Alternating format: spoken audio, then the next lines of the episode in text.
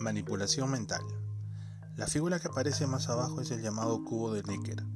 Los psicólogos del siglo pasado lo usaban para demostrar que nuestros pensamientos o nuestro modo de pensar pueden afectar nuestras percepciones. Basta observar superficialmente el cubo para advertir que sin mayores dificultades podemos imaginarlo mirando hacia una y otra dirección.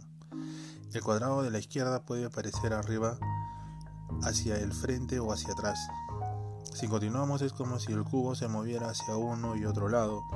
Sigamos mirando y nos parecerá que la perspectiva avanza y retrocede. Estudie ahora el cubo de Necker y vea si puede hacer que la imagen cambie su voluntad.